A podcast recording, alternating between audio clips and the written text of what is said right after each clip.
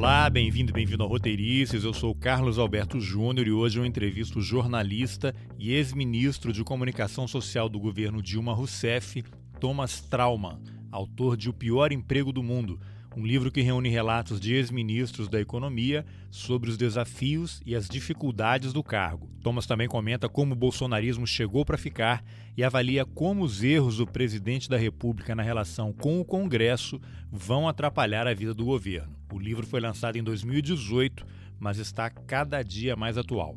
Vamos nessa. Thomas, eu queria que você me contasse como é que surgiu a ideia para escrever o livro sobre o pior emprego do mundo, e que você contasse também qual é o pior emprego do mundo.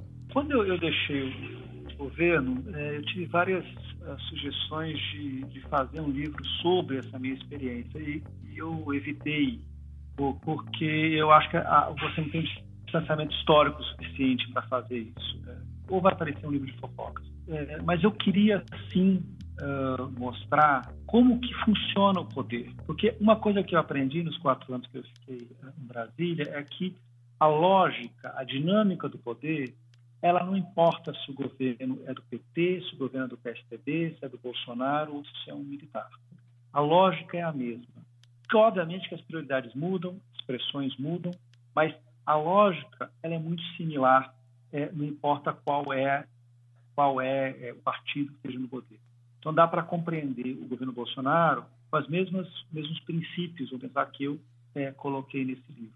E daí a minha lógica era fazer, bem, fazer um livro sobre o presidente, é, ele fica, ele sempre vai ser uma coisa muito pessoal, que, ou seja, obviamente a personalidade do presidente, seja ele o Bolsonaro, seja o Temer, seja a Dilma, seja o Lula, seja o Henrique, é, são personalidades que, para chegar a esse ponto, eles têm é, uma série de uh, posturas que fazem que a vida pessoal, particular deles, influa muito. Então, no caso específico do, do presidente Bolsonaro, isso é muito claro em relação aos filhos dele, coisa que os anteriores não tinham. Né? Então, eu queria fazer uma coisa que fosse um pouco mais, que você pudesse avaliar com a melhor forma. Qual é, na verdade, o cargo que é o cargo que sofre mais pressão que o presidente, que tem uma vida ainda pior que a do presidente, que tem uma, uma, uma carga de responsabilidade pior que a do presidente. Qual é o pior emprego que tem em Brasília? E a minha conclusão foi o pior emprego ministro da Fazenda, né, hoje ministro da Economia. Esse é o pior emprego que existe em Brasília. E, na prática, como o Brasil vive em torno da economia, o Brasil vive em crise econômica, eu, eu batizei como o pior emprego do mundo. E quais foram os critérios que você adotou para chegar a essa conclusão? Você já deu, de certa forma, aí um pouco a resposta. O Brasil meio que vive em torno de crises econômicas, uhum. né? A gente, o pessoal da nossa geração, eu acho que tem pouquíssimos momentos de memória em que a economia teve bem, né? E no livro você vai e traça uma trajetória bastante ampla, né? Inclusive, mas acho que pegando mais ali governos a partir dos governos militares, né? Mostrando quem eram é. os superministros, né? E como é que eles foram conduzindo esse processo ao longo dos anos. Foi lançado agora nos Estados Unidos um, um livro muito interessante sobre sobre economia, sobre como nos Estados Unidos, os, os economistas não são tão importantes assim. The Economist Hour é o nome do livro, lançado há, há poucas semanas. E ele fala sobre como a influência dos economistas no governo americano só começou a partir do governo Nixon nos anos 70. Que antes disso, os economistas eles eram importantes, lógico que o Keynes teve lá importância com, com o Roosevelt, mas eles eram, assim, quem mandava eram os políticos. Os políticos tinham, eram, é, e, e, olhando, fazendo esse livro que saiu agora, comparando um pouco com o meu, Teve que os economistas sempre tiveram muito mais poder. É, a tecnocracia já era muito clara em relação ao, ao, à importância que a economia tinha e que ela, no fundo, ditava popularidade ou impopularidade do governo. Eu fiz um corte a partir de 67, porque basicamente era o ministro mais antigo vivo. Né? Eu podia ter feito um pouco antes, só que o Delfim está vivo, felizmente. É, mas eu não tinha o Roberto Campos vivo, eu não tinha o Bulhões vivo. Só foi só uma, o corte foi mais ou menos isso. Eu peguei todos os ministros que estavam vivos e comecei a conversar com eles. É, logicamente que eu não comecei com a ideia de é o pior emprego do mundo. Era definir o Ministério da Economia. Um dos ministros me, me explicou, foi definindo a situação dele, e eu falei, parece o pior emprego do mundo. Ele, ele riu e concordou, mas, mas foi uma, uma conclusão durante o livro. O título não surgiu, o título surgiu depois da matéria, vou pensar assim. Né? Tá. E eu fui conversando com o Delfim, é, a partir do Delfim eu conto um pouco da história dele, daí eu recuperei um pouco da história do... E o Delfim foi, é um ministro, acho que ícone nessa coisa do ministro extremamente poderoso, que o ministro que basicamente o presidente deixou a economia para ele, foi cuidar de outros temas e o ministro passa a, a dominar uma parte importante na vida das pessoas, quer dizer, vai do imposto é, da, do, do, da criação do ICMS, que o Delfim fez uma canetada, sem ouvir os estados, é, até a questão, sei lá, da, ele, ele, o Delfim fazia jogos de inflação, né? Dizer, na época a inflação era só medida no Rio de Janeiro, então, e havia uma falta de feijão. O Delfim pegou e trouxe vários caminhões de feijão do Paraná para o Rio de Janeiro, teve uma super oferta de feijão, o feijão caiu, a inflação foi mais baixa do que a previsão daquele ano. Chegava a esse ponto do nível de, eh, de poder que o ministro tinha, é, é, de, de, de, poder mesmo, de manipulação, até manipulação do índice. E um grande marqueteiro, legal. um grande marqueteiro também, né? enorme, né? Enorme, enorme. Não, toda a questão do milagre econômico foi uma, uma criação do Leofilho, né? Então, então, eu estou dizendo assim, que, ou seja, não, não, tem um caso, que, ou seja, se você perguntar para um jornalista americano, ele não se lembra de, de nenhum ministro, secretário de Tesouro, Algo semelhante. Né? Alguns, ele vai ser alguns bancos, por exemplo, Banco Central, ok, né? Mas é, não tem, assim, em outros países, e eu, eu conversei um pouco com com, com os jornalistas argentinos, amigos meus, eles falam assim, olha, nossos ministros são tantos que a gente não se lembra o nome deles tirando do carro do cavalo. Não, sem falar que teve um mas... período ali em 2000 que eles tiveram diversos presidentes da República, né? ainda mais ministros. Ex ex exatamente. Então, é, os nossos, pelo menos tem uma coisa que você consegue falar, olha, era Malan, olha, era Mândiga, você tem um ministro que você consegue dar um tempo, né? No Brasil, no, na Argentina tem o cavalo, né? Que acho que é, recentemente é, é o cara que mais destaque é, teve. Exatamente, exatamente. E, e, mas os outros, nenhum realmente se destacou. O presidente era muito mais marcante sobre a sua política, né? É, e aqui não. Aqui você tem uma certa. Eu, eu brinco que é como se fosse um primeiro-ministro, entendeu? A entrada ou a saída do, do ministro da Fazenda, a troca desse ministro, ela muda completamente a cara do governo. Vamos pegar aqui um caso assim, o governo Lula, e o governo Lula ele é uma coisa enquanto o Palocci está lá e completamente diferente quando entra o Mano. É, e né? acho que dá é. até para fazer um exercício de, nem sei se existe o termo, né, mas futurologia passada, se o Palocci não tivesse enfrentado aquela confusão lá da conta do uhum. caseiro, ele seria o candidato natural, sucessão do Lula em algum momento. Sim, sim, sim, sim provavelmente. provavelmente. Mas, mas é só para dar essa ideia da, da, da, importância que tem. Né? É, o ministro da Fazenda vira, é, ele vira um sujeito que ele não é, logicamente, daqui a pouco a gente vai falar nisso, mas ele é uma cara do governo. Dizer, ou seja, você não consegue imaginar o governo Temer, por exemplo, o governo Temer ele teria caído se não tivesse o Meirelles. Ele não caiu porque as pessoas falaram, vamos segurar, a economia está tá saindo do buraco, vamos manter. Mas o governo Temer per se, em função daquele escândalo do, do JBS, teria caído. Então, assim, a, é, é, no Brasil a gente dá uma importância, correta ou não, ao ministro da Fazenda, e, e ele passa a ser, é, assim, um, assim, a estrutura de poder em torno dele, ela é essencial para entender o próprio governo, entender a própria dinâmica do poder. É, a gente vai falar sobre isso mais adiante também, mas pegando esse gancho, no livro você também relata quando o Joaquim Levy era ministro da Dilma e ele estava ali para cair, a, as pressões que a Dilma recebeu para mantê-lo no cargo. Olha, esse cara é o nosso avalista. Se ele cair, as coisas não vão caminhar muito bem. E não deu outra, né? É, e isso é muito interessante, né? Porque assim, você teve entrevistas do presidente Itaú, presidente do Bradesco, é, pessoas dizendo, ó, oh, não, o, o Levi é o esteio, né? E ao mesmo tempo você tinha uma, uma força enorme dentro do, do, Partido dos Trabalhadores, já no Senado especificamente, trabalhando junto com a oposição para derrubar o. É um negócio é que, que hoje você olha e vê as votações e vê como era, como era impossível. Quer dizer, na verdade, o Levi estava lutando uma luta que era totalmente inglória, impossível de ganhar. É. Agora, uma, uma das ideias centrais do livro é a importância da existência de um bom diálogo entre os poderes, em especial o executivo e legislativo.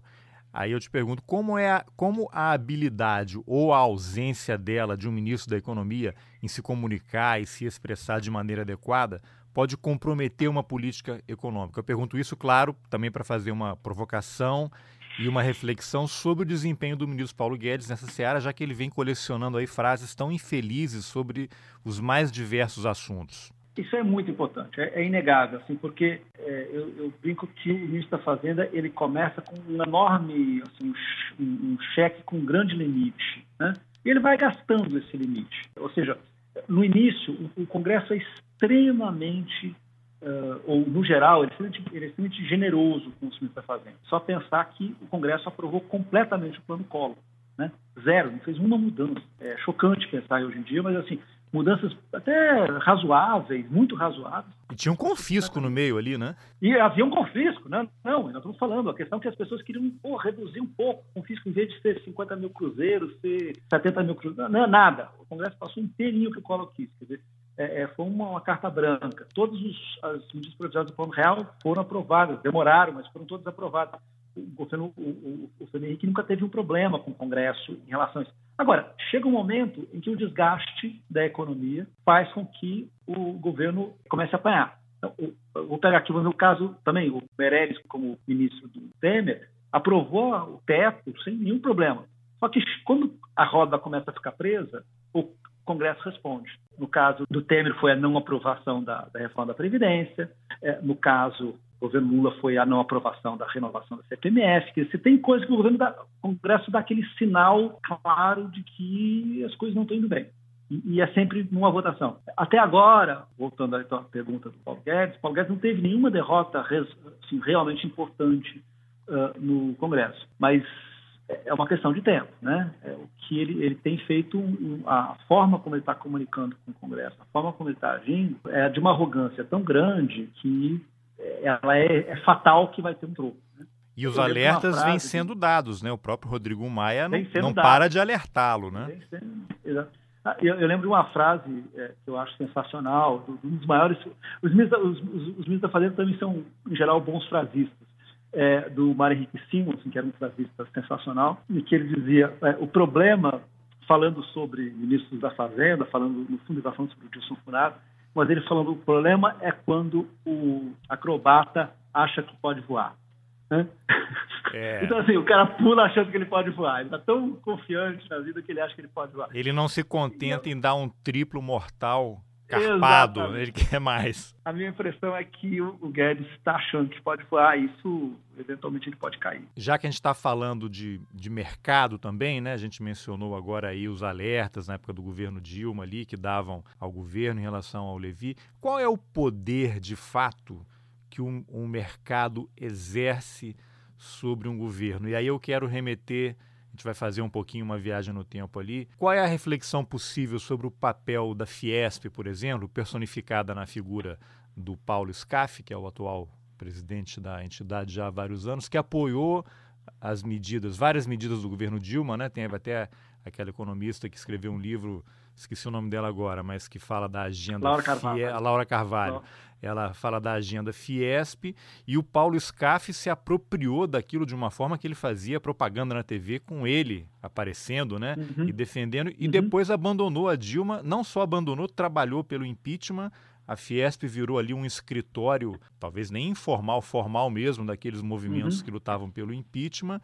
E hoje a Fiesp atua muito ali como uma linha auxiliar do governo Bolsonaro. Né? Então, qual é a reflexão possível se a gente juntar mercado, quando eu falo mercado, é mercado financeiro mesmo, e esses industriais, esses empresários que num determinado momento apoiam determinadas decisões e qual é o momento em que agora já não interessa mais e se afastam completamente? Veja, é inegável que qual é a questão? Eu acho que vou voltar um pouquinho e fazer uma resposta antes de entrar na coisa específica do, da, da Fies. Como o ministro da Fazenda tem poder demais, isso é um fato, ele muda a sua vida numa canetada, dizer, ele, ele, muda mesmo, ou seja, ele pode alterar quanto você vai pagar, você vai receber no final do mês, porque ele pode mudar, mudar uma alíquota e, é, num decreto. Né? Então, é, é, isso pode ser, isso tem um poder sobre a sua vida, mas tem uma vida sobre uma empresa, se ele se, é, é, é, pode ser fatal. Então, a, a, a relação do empresariado com o Ministério da Fazenda, ela é essencial para a sobrevivência ela tem que saber o que o Ministério da Fazenda está fazendo, não está fazendo, o que está pensando, que não sei o quê. É, ela tem que ter, é, é, assim, o, poder brasileiro ele é tão concentrado em Brasília que é impossível para uma entidade, qualquer entidade, seja ela seja os trabalhadores, não ficar ali acompanhando o que está acontecendo. Então, estou falando isso, isso é uma coisa que é obrigatória. Né? E é obrigatório, é, e eu digo isso, isso não é ilegítimo per se, entendeu? Quer dizer, isso é o correto, porque você depende demais. É, o Estado é tão poderoso que as empresas têm que estar ali de alguma forma, e as empresas e os sindicatos trabalhadores e, e todas as outras corporações que é, de, que estão vivas da sociedade, elas precisam estar em Brasília fazendo o jogo democrático, que é o jogo da pressão de seus congressistas, o, jogo de, de, de conversar com o ministro. Então, até aí, está tudo tranquilo, entendeu? Isso aí acontece em qualquer democracia do mundo. É, no caso específico do que aconteceu ali no, no, governo Dilma, ali aconteceu que você tinha uma circunstância clara em que a Europa estava caindo e que o governo estava inseguro sobre o crescimento, o crescimento claramente tinha chegado no auge no último governo ia cair para 3,5, que na época as pessoas diziam que era um pipinho, hoje a gente soltaria fogos de artifício por um PIB de 3,5. Ela, ela teve várias reuniões com os empresários e os empresários apresentaram uma pauta, literalmente uma agenda. A gente quer isso aqui. Só que se, se a gente conseguir isso aqui, tudo vai dar certo.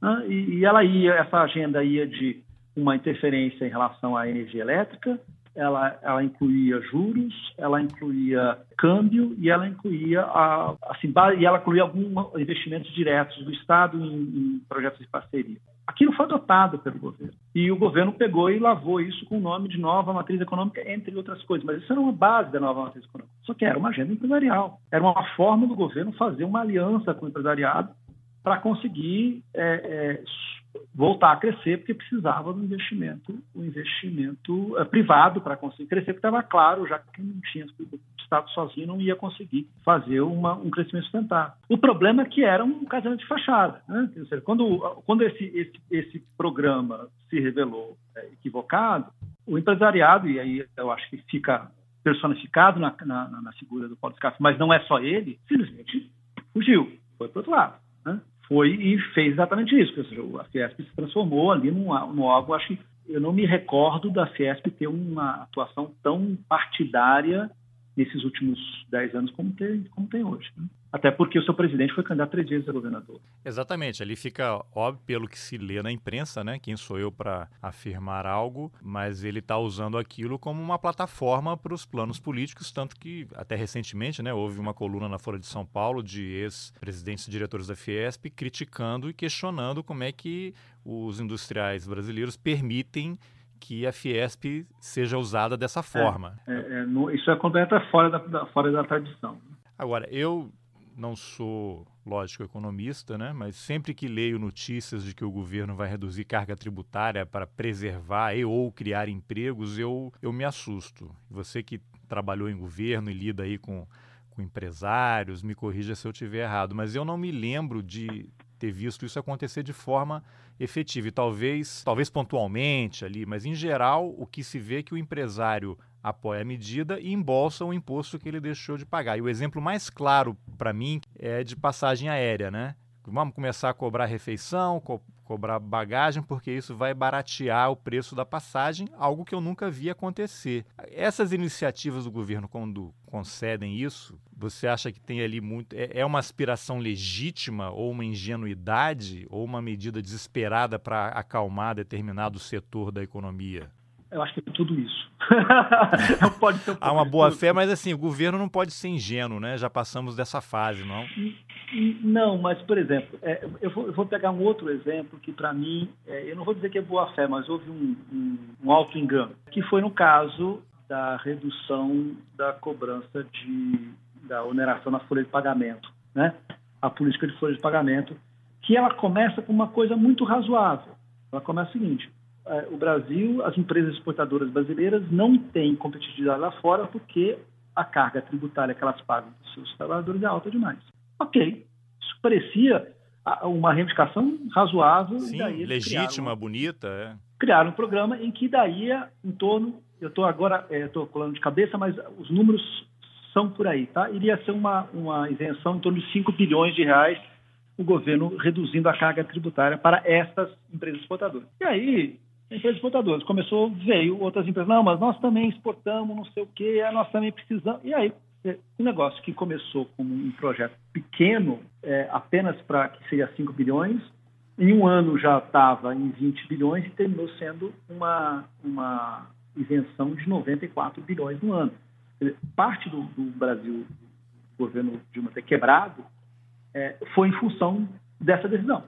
Quer dizer, a evolução, literalmente a evolução da decisão, que era um negócio de 5 bilhões, um projeto pequeno, e foi para 20, e depois cada grupo empresarial que ia até o Ministério da Fazenda conseguia obter é, também o seu quinhão de é, pagar menos folha de pagamento, etc. E isso está, parte desses grupos continua até hoje. O governo Temer tentou, o Melo tentou reduzir, não conseguiu, o Conheço não aprovou e continua até hoje. Ou seja, você vê como é, é, como e era um projeto que parecia uma coisa clara e de repente no final parte, assim, parte fundamental de todo o setor é, industrial brasileiro estava vivendo a base de desoneração de folha de pagamento, sendo a, pagando menos e a, e a, parte principal sendo paga é, pelo contribuinte. Então, você tem assim, é, isso é o, começa com uma ideia boa, uma ideia razoável, vamos dizer assim, e vai evoluindo até um jeito que vira um, um, né, uma casa manjona. Né? Que análise é possível fazer em relação ao di diálogo com o Congresso quando você tem um presidente da República que é uma pessoa do diálogo, e aí a gente pode pegar um exemplo que é o, o Fernando Henrique, né? Você pode ter uhum. todas as críticas a ele, o próprio Lula também, são pessoas do diálogo, que, que exercem uma influência muito grande. Agora, aí a gente pula para outros dois presidentes que são reconhecidamente como pessoas que ou, ou, não gostam muito do Congresso, não, não tem um diálogo. Você tem a Dilma, que ela era, e você trabalhou com ela né, diretamente, vai poder explicar melhor, mas o, parlamentares sempre a acusavam de não dar atenção que o Congresso merecia, de não ter paciência, e isso meio que se repete, lógico, não da mesma forma, com o Bolsonaro. Como é que uma relação ruim do presidente da República com o Congresso pode comprometer, inviabilizar, em última instância, qualquer iniciativa que o governo tenha interesse? Ah, eu acho é, é total. Acho que é uma questão que é uma questão de tempo. É, não há como, não funciona. Literalmente, as regras brasileiras de, da, da Constituição de 88 para cá, elas, elas dão ao executivo muito poder. O executivo ele tem ele, ele, concentra, é, vamos dizer assim, o poder final e, e, é excessivo em relação aos estados e municípios. Porém, ele permite ao Congresso a capacidade de, de atravancar o executivo. Né? E aí cada vez mais, assim, se a gente for fazer uma análise, análise é, geral, assim, a cada cinco anos você vê o, o, legislativo recuperando mais prerrogativas em relação ao, ao executivo. E essa última, por exemplo, para mim é, é, nós vamos ter esse ano que vai ser uma coisa pela primeira vez, é uma coisa inédita, é o fato do, do orçamento impositivo. Né?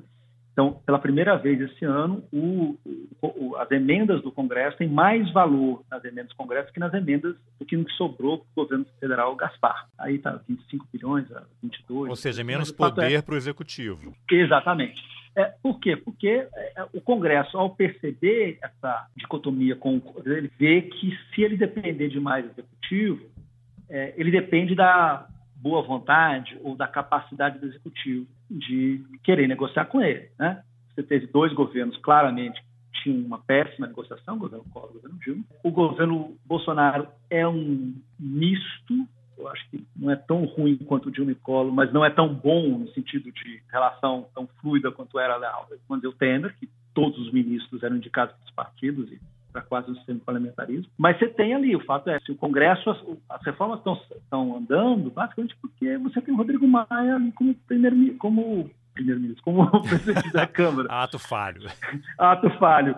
Mas se você tivesse um, um, um, presidente da Câmara que fosse outro, esquece, as reformas não iam andar. É, as reformas, literalmente, elas, elas só andam porque é o porque o Rodrigo Maia tem uma agenda reformista e meio que ele ele está vendo que essa é a forma do Congresso conseguir mudar a sua imagem e, e, e se manter com uma postura, uh, sabe, até de contraponto em relação ao governo Bolsonaro. E não precisa ir Mas... longe para ver como era, né? O antecessor do Rodrigo Maia Exatamente. era o Eduardo Cunha, que fez tudo isso Exato. que você acabou de dizer. Exatamente, né? Então, então só para mostrar que um governo que tem uma relação ruim com, com o Congresso acaba pagando muito alto. Isso, isso para mim é muito claro. É, é assim, aquele não, não, não aprender isso é aquela coisa que você fala, sabe? Vai dar errado. Pode demorar um ano, dois, três, é. mas, mas dá, eventualmente vai dar errado. É. Agora, nesse caso, é, a gente percebe que não é apenas a relação do presidente, né? Essas caneladas aí que o, o, Bolsonaro dá no Congresso e recebe de volta. Você tem o próprio Paulo Guedes que vai para o Congresso e bate boca, né? xinga a mãe de parlamentar porque o parlamentar o, o, ofendeu. Uhum. Você tem o ministro uhum. da Educação, que você tem o presidente da Câmara uhum. pedindo a cabeça dele,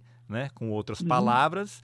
E, uhum. e aí não se sabe o que é um voluntarismo do presidente, eu não vou tirar porque pediram, porque a decisão tem que ser minha. E aí você começa a olhar pela esplanada, a percepção é de uma paralisia geral com consequências muito duradouras. A gente vai sofrer as consequências disso durante décadas, talvez.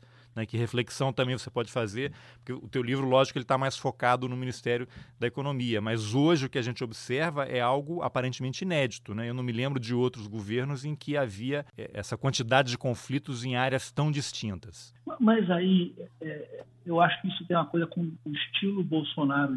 É, é, o Bolsonaro é um, assim, este é um governo de confronto. Eu acho que ele, ele, me recorda um pouco os governos argentinos.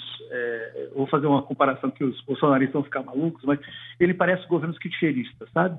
O Kirchner que adorava ir para porrada o tempo todo e criava uma encrenca por dia e etc. E fazia disso um motor para manter a sua base viva é, manter a sua, assim, tipo, mesmo que se ele perdia ou, ou, ou, ou ganhava a discussão, não importava, porque ele estava lá, eu defendia a minha posição o, o, governo Bolsonaro ele entrou para ser um governo é, sabendo que ele, ele, não tentou fazer o que a gente é assim, o que a gente se acostumou com, com o governo do PT e do PSDB, ser um governo que tentava ali fazia uma mas tinha uma base mas tentava um acordo sempre tentava no final tentar um acordo com o Congresso entregavam o, o Ministério de Cidades para o PP entregava o Ministério tal para não sei quem e tentava a partir desse presidencialismo em coalizão tocar tocar o barco. Este vai ser um governo, esse governo ele ele de cara é um governo que é o vai confronto. Ele, não está interessado em fazer um acordo possível. Então ele começa de cara, bate boca com o presidente da França, ele bate boca com as ONGs, ele bate boca com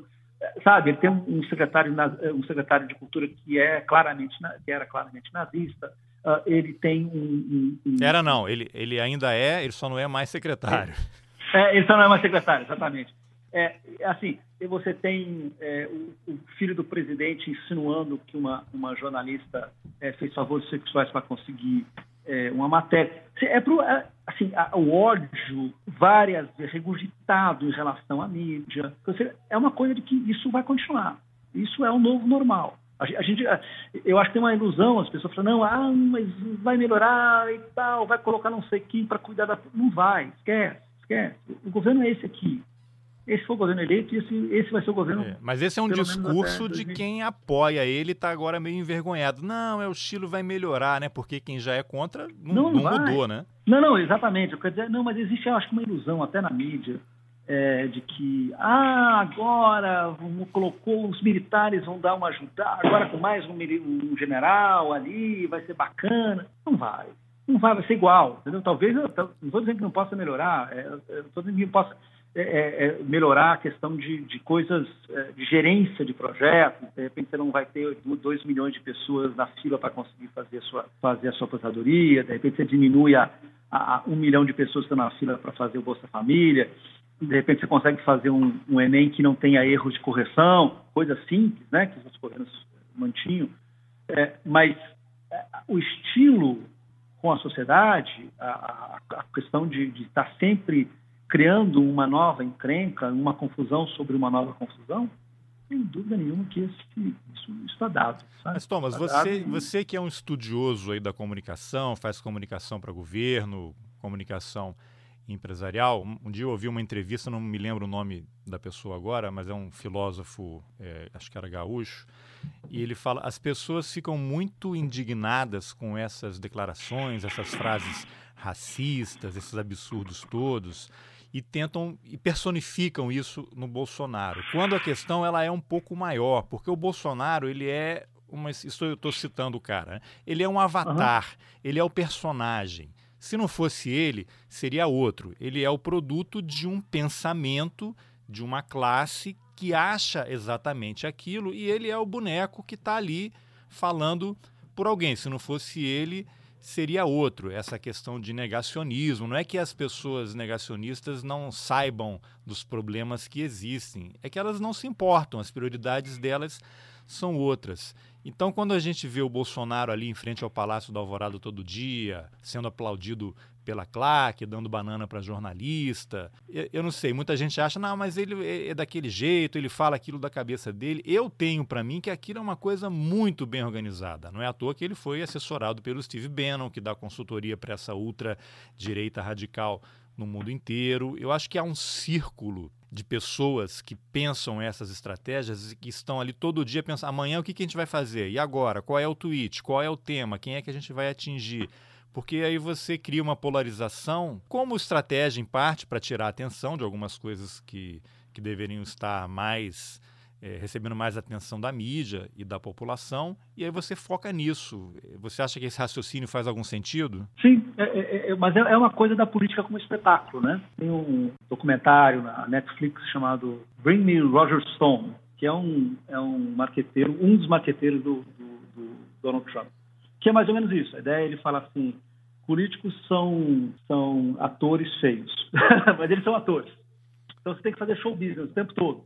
A ideia toda é vai e faz uma coisa, fala uma coisa absurda aqui. Daí quando fica, fica, ficou ruim demais, fale outra de outra coisa, ataque aqui, ataque. Pior ainda. Ele, né? Exatamente. A, a, ideia toda ele, ele montou essa ideia para Trump. É, logicamente que ele pegou um personagem que já era assim, é, é, e eu queria pegar um negócio que você falou do, do Bolsonaro como um avatar, e esse para mim é, para mim o bolsonarismo é o movimento político mais importante que a gente está vendo nesse século. Ele é assim, porque o Bolsonaro, porque antes as pessoas falam, não, a direita, o, o Collor, por exemplo, o Collor, o Collor não morreu quando o governo Collor acabou. Né? O Collor era um, um meteoro, apareceu e desapareceu. O Collor não, não, não tem pessoas coloridas.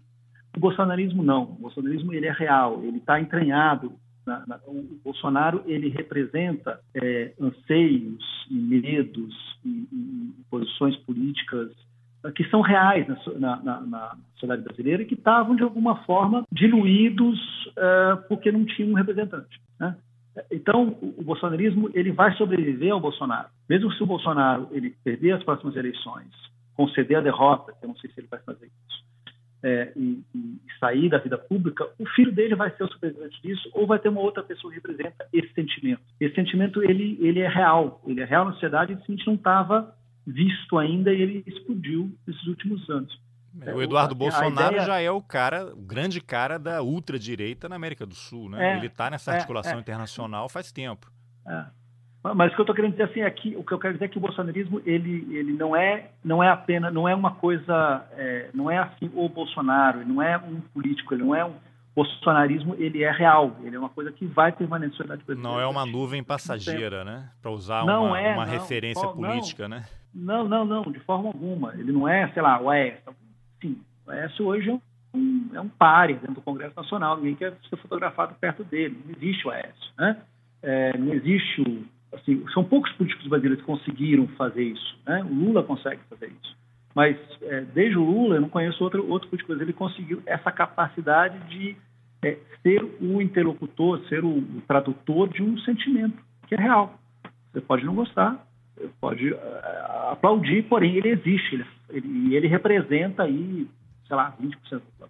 É, o que eu, eu acho é. muito curioso também, em cima disso que você falou, é que, dentre esses absurdos todos que a gente ouve diariamente, você tem um anseio grande de boa parte da população, não só no Brasil, no mundo, que é em relação à pauta de direitos humanos e, são, e, e meio ambiente, que de alguma forma parecem que estão descoladas da economia, mas não estão, porque estão todas ligadas à sobrevivência do, dos seres humanos e sem gente não tem, não tem economia. Mas a percepção é que o mercado não está nem aí para isso, não há uma preocupação com isso. Quando se fala em meio ambiente, você tem ali é, uma questão de o grileiro, o fazendeiro que vai queimar a Amazônia para poder fazer, para lotear aquela região e vender e ter um ganho imobiliário. Ao mesmo tempo, você tem o Ministério da Agricultura tentando abrir mercado, mas você tem países que não compram produtos de região que são objeto de uma ausência né, de legislação ambiental, você tem um ministro do meio ambiente que parece trabalhar contra o meio ambiente, e você, eu não sei, eventualmente você tem uma empresa ou outra, ou um setor, uma coisa pontual que pode aplicar uma medida para restringir o comércio, mas quando você vê ali no frigir dos ovos, essas pautas me parecem desconectadas, né? A economia, o, o, o sistema capitalista, ele vai avançar independentemente disso, seja a que custo for.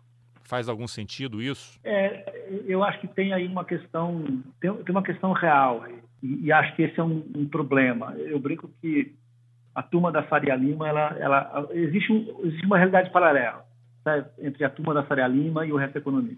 Né? Quem investiu em bolsa no passado ganhou mais dinheiro, assim, a, a, renda a média das altas de ações no passado no Brasil foi 32%. É, em 2018 tinha sido 18%. Ou seja, é, nos últimos três anos, é, desde, desde, o impeachment da Dilma, quem colocou o dinheiro na bolsa, num fundo padrão, ganhou 166%. É, você tem uma, uma, uma economia que, obviamente, assim, enquanto isso, o Brasil cresceu, nesses três anos, 3%. É uma coisa maluca, em que você tem uma situação em que a economia real está ali crescendo 1%, ou seja, que é nada, é menos do que o crescimento vegetativo brasileiro, e uma parte da economia que é completamente a parte que cresceu 166. É, é, são mundos distintos e, portanto, você tem discursos muito complicados.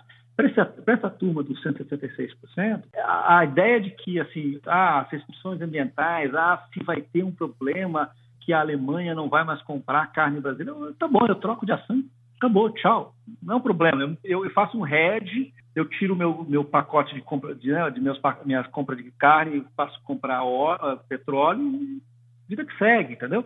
Então, é, é, eu acho por isso que a gente não percebe tão claramente o, a economia real. A economia real é, sim, o, o, a Europa não vai aprovar do acordo europeu uh, da comunidade europeia enquanto você não tiver comprovações de que o que está sendo exportado pelo Brasil não destrói meio ambiente. Ponto. Não tem, não tem uma meio termo em relação a isso. Sabe aquela coisa? Tipo, no, no, para a Europa, isso é uma questão séria. Assim, se, se o, hoje pode não ser muito tão sério assim para os Estados Unidos, porque está o Donald Trump. Se ganhar o Bernie Sanders, esquece, vai ser pior que a Europa. O Green New Deal lá vai ser muito, é muito mais drástico a Europa. O Brasil vai ter um super par internacional em relação ao ambiente. As pessoas estão dando muito pouca atenção a isso é, assim, ninguém sabe a China, se a China criar algum mecanismo sobre meio ambiente para importar coisas do Brasil, sabe, quebra a indústria brasileira, quebra indústria, o agro brasileiro. Tem uma, uma espécie de, tipo, vamos fazer do nosso jeito e nosso jeito acabou, que não funciona, vai até a página 3. É, ela pode funcionar aqui, internamente, mas ela não vai funcionar, ela já não funciona hoje na Europa, vai, você vai ter gente, assim, a ideia de que você pode boicotar produtos brasileiros porque esses produtos não seguem regras ambientais, é real. É, Davos foi só sobre isso. Né?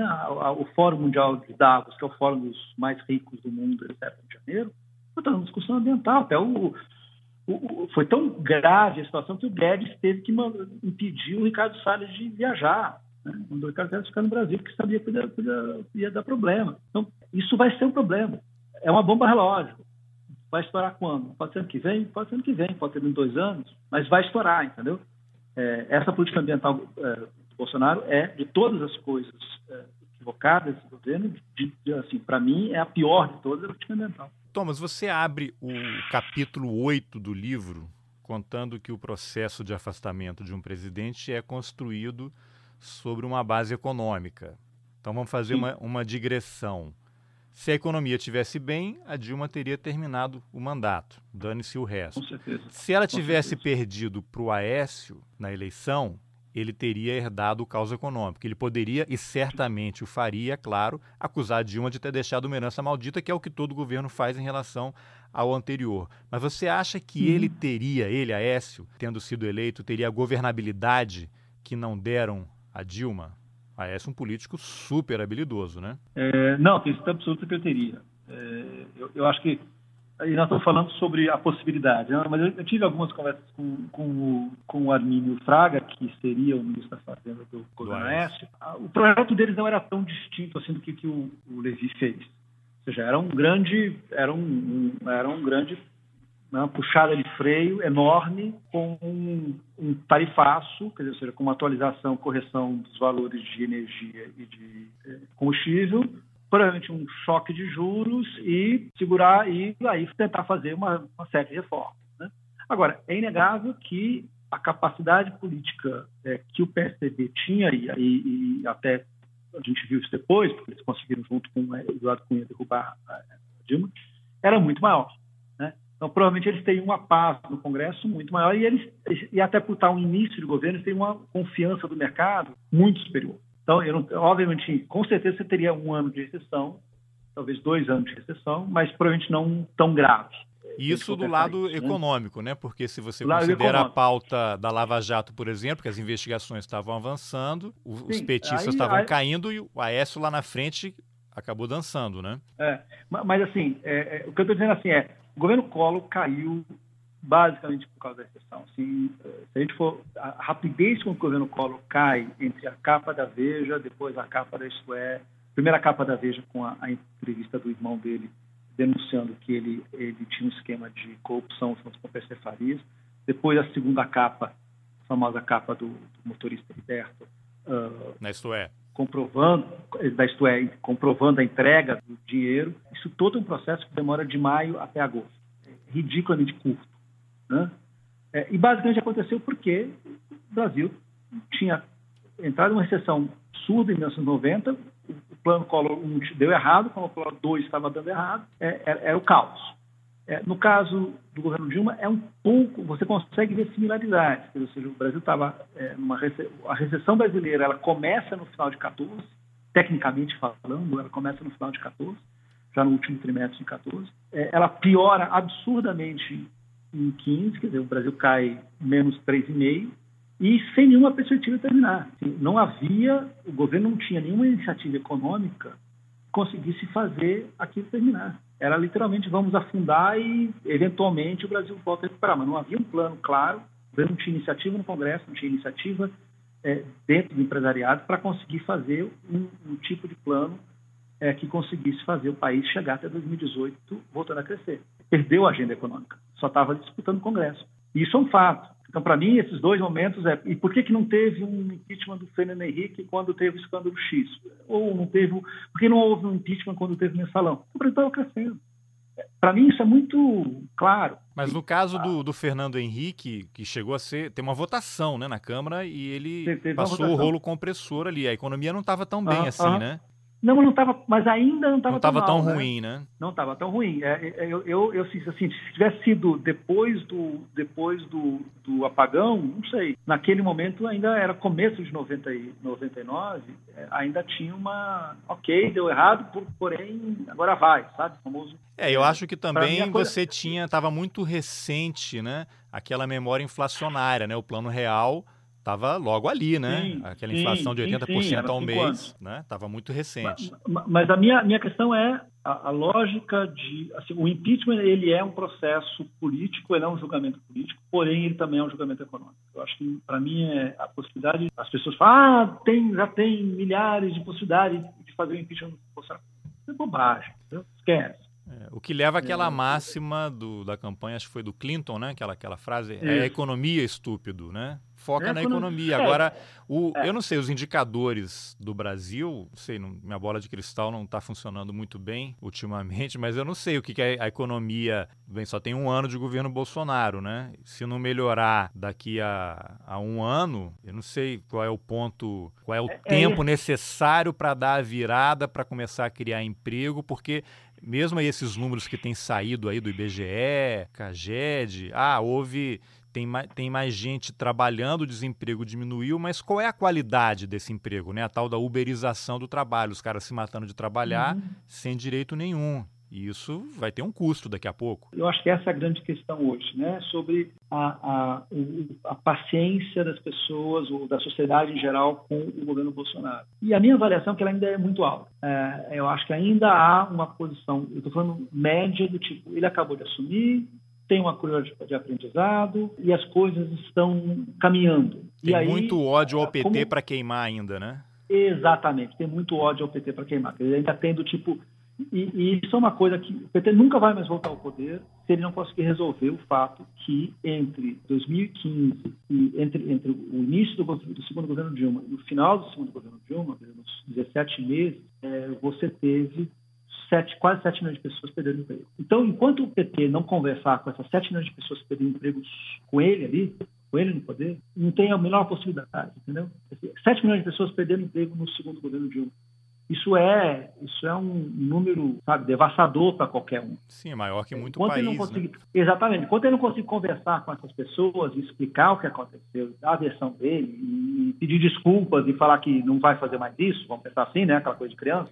Ah, isso é pior do que a uberização. A comparação é, é desigual. Mas ou outro candidato de oposição que apareça dizendo, olha, eu vou fazer desse jeito, eu vou fazer melhor do que o Bolsonaro fazer diferente. As oposições hoje ao Bolsonaro, elas, eu acho que elas são muito escravas do próprio Bolsonaro. O Bolsonaro faz isso, eles vão lá e fazem isso. Reagem. Mas não, não parece que tenha havido um, um, movimento nessa direção aí do PT? Porque assim, o Lula, sempre que fala, ele rejeita a possibilidade de não tem que pedir desculpa, não tem que fazer autocrítica nenhuma porque somos vítimas. Mas você já percebe aí o Tarso Genro não foi às comemorações dos 40 anos do PT, fez um artigo aí, deu uma entrevista fazendo críticas, acho que foi a Luiz Mercadante, que recentemente também falou aí né, que o PT né. tem que assumir, mas é como se estivessem preparando o terreno ou, ou, não? Não sei, não sei. É, é, eu realmente não sei. Eu, eu acho, é, eu acho improvável. Eu acho, eu acho que é, é, eu acho que o discurso do vitimismo ele é mais forte. É, eu acho que mesmo que você não peça desculpas no sentido formal do termo, erramos, assim, ok, olha só, o que, que eu faria para gerar emprego? X. Você consegue lembrar de alguma proposta econômica da Haddad? Não tinha. Assim, é, é, nada, o Haddad nada. não tinha uma, entendeu? Se você espremer o que, que sobrou de proposta econômica das, é, das oposições, você, a campanha de 18 você tinha uma proposta econômica absolutamente, ó, chama o posto Ipiranga, vamos privatizar do Bolsonaro. Tipo, eu não me meto nisso, vou, o posto Ipiranga vai decidir. Você tinha uma proposta que era, vamos aprofundar essa reforma do Temer e tal, modulado e tal, que era do, que era do né, o gradualismo aqui. Você tinha um, vamos, vamos, eu vou tirar o seu nome do SPC do Ciro. Ponto. Você não tinha outra proposta. Assim, assim, você não tinha uma proposta econômica falava, não, mas eu, a gente vai fazer diferente. Não, resolveu. Você concorda? A história é do SPC pouco. fez um, um, razoável sucesso, inclusive, né? Fez um razoável sucesso, mas, mas você entende que isso não é uma proposta econômica. Claro. É, é, então, o que eu quero é dizer. Uma bravata. Enquanto, é uma, enquanto você não tiver. Assim, as oposições querem tirar o Bolsonaro do poder, Bem, olha só, é difícil. Tirar o cara que está no, tá no poder do poder é muito complicado. Todo mundo que foi candidato à reeleição no Brasil, o presidente ganhou a eleição. Vamos deixar claro. Então, como é que você. Assim, eles vão ter que falar: olha, a gente faria diferente. Ele está fazendo amarelo, a gente faz azul. Sabe? Está fazendo verde, a gente vai fazer branco. Sei lá. O jeito que está é só reagindo às frases do Bolsonaro. Não vai dar certo. Só não pode fazer vermelho, que também perde, né? Ah, exatamente. Agora, o título do livro é o pior emprego do mundo, né? O título principal ali, que uhum. é o ministro da Economia. Mas eu, eu, eu lendo e conhecendo assessores de imprensa, eu acho que o pior emprego do mundo, na verdade, é o do assessor do ministro ou do presidente. O que, que você acha? Várias pessoas pensaram que eu estava que o título se referia ao secretário, do secretário de comunicação. É, é, mas não, é porque você não tem a responsabilidade, é, é diferente eu não acredito uh, uh, uma coisa que para mim é muito clara. Não existe a, existe a política econômica do Paulo Guedes, existe a política econômica do Mantra, existe a política econômica do Meirelles e tal. Os ministros da economia eles conseguem dar o seu norte ao que está sendo feito. Assim como existe, é, vamos pensar, a política de educação do Weintraub, a política de educação do Haddad, a política de educação do Paulo Renato, tá? Não existe a política de comunicação do Franklin, a política de comunicação do, do Márcio ou, ou, a política de comunicação do, do Fábio Vanguard. Não existe. A política de comunicação ela é a extensão do governador, do prefeito, do presidente. Não existe politicamente uma política de comunicação que é independente do chefe executivo. Ela é uma extensão. É, portanto, ela dá certo ou dá errado, ela nunca é uma responsabilidade apenas ou totalmente do sujeito que está lá como assessor, entendeu? Ela depende da personalidade do cara que é assessorado. É, por isso que eu estou falando que não é o pior porque a responsabilidade é um pouco dividida, entendeu? Quer dizer, é, o Vargas pode fazer o que ele quiser. Ele tem, ele vai, ele, ele adapta o que ele está achando para a política que é o, ter um presidente como o Bolsonaro. Assim como o assessor do Dória se adapta ao Dória, ou o assessor do Witzel se adapta ao Witzel, assim vai. É, não tem muito que você possa fazer, porque o seu, o seu, produto é aquele. E a responsabilidade é um pouco, você é um fusível. Quando começa a dar errado, troca. Não existe crise de governo quando você troca um assessor de imprensa ou um secretário de comunicação. Vida que segue. É um assessor ali do, do palácio, mas assim, é a relação com a, com a mídia, etc., mas não, não muda, não, não, muda o governo. É, tá? você tem, tem, tem memória. A responsabilidade é muito maior, entendeu? É, eu sei que a, a relação entre a mídia e os governos, elas se alteram e, e mudam muito, né, em relação quando há muito investimento, publicidade e lógico o assessor ele está ali na linha de frente, né, porque o, o, repórter não fala direto com o presidente só quando ele ele quer. Então você fica ali meio como algodão entre cristais, digamos assim, uhum. levando pancada dos dois lados. É, é, lógico, o assessor de imprensa ele pode ter um, uma uma abordagem, uma aproximação mais tranquila com a mídia ou uma, um, um contato ruim, né, uma relação pior para você, é, como é que o assessor ele tem que se comportar num momento, até esse que a gente está vivendo aí como exemplo, em que você tem um presidente tão agressivo que dá banana para jornalista, que manda jornalista calar a boca, que manda jornalista perguntar para a mãe dele sobre determinado assunto, e aí você tem um noticiário enorme, né, contrário a, ao governo.